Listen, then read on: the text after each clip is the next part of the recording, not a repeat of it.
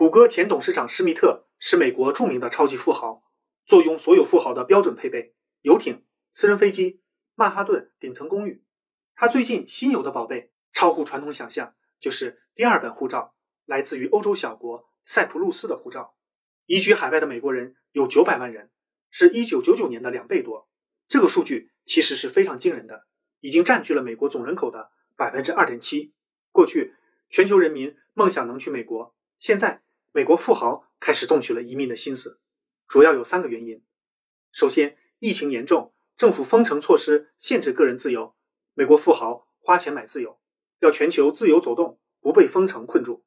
其次，拜登上台后要提高税收，美国富豪再拿另一本护照，可以增加国际避税的操作空间。最后，也有富豪是因为眼看美国社会动荡，群体撕裂，心生不安，打算移居其他国家。欢迎大家关注卢晓夫看欧洲，谢谢。